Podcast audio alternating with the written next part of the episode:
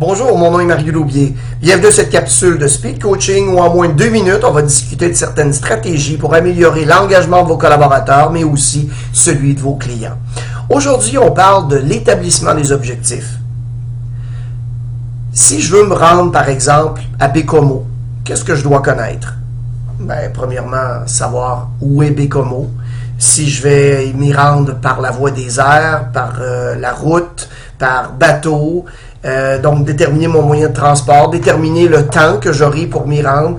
Euh, donc, avoir aussi les outils, euh, les maps, les GPS pour pouvoir m'indiquer le chemin. Mais il y a quelque chose d'encore plus important qu'on a oublié de mentionner, c'est d'où je pars.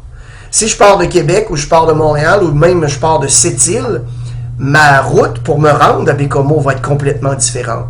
C'est donc dans cet esprit-là que lorsqu'on a une rencontre de coaching pour planifier des objectifs, on doit vraiment déterminer le tout en fonction, déterminer le but à atteindre en fonction qu'il soit smart. C'est-à-dire que notre objectif qu'on doit veut établir avec quelqu'un dans rencontre de coaching doit être spécifique, doit être mesurable, doit aussi être atteignable doit aussi, bien évidemment, être réaliste et tout est une question de temps.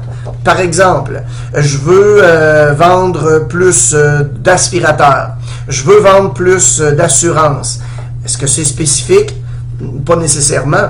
Est-ce que c'est mesurable? Absolument pas. Est-ce que c'est atteignable? J'en ai aucune idée. Je veux vendre une auto de plus par mois pour les 12 prochains mois. Est-ce que c'est spécifique? Absolument. Est-ce que c'est mesurable? Assurément. Est-ce que c'est atteignable un par mois? Eh bien, si je commence dans la vente, probablement oui que oui. Mais si ça fait 10 ans que je vends des véhicules, un est peut-être un objectif trop bas. Est-ce que c'est réaliste? Évidemment. Et finalement, d'ici les 12 prochains mois, un par mois, tout est une question de temps. Mais il y a souvent un aspect très, très important qu'on oublie en rencontre de coaching. Et cet aspect, c'est simplement comment tu vas vendre cet article de plus. Parce qu'on demande souvent, oui, donne-moi tes objectifs, mais on oublie de poser la question, comment tu vas faire pour en vendre plus?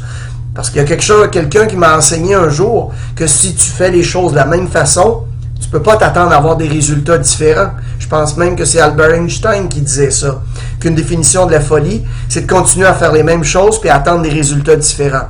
Donc, l'aspect du comment on va faire pour vendre, l'article de plus, une majoration de 10 ou 15% est d'autant plus important dans le plan d'action, dans la discussion de coaching que vous allez avoir avec votre collaborateur.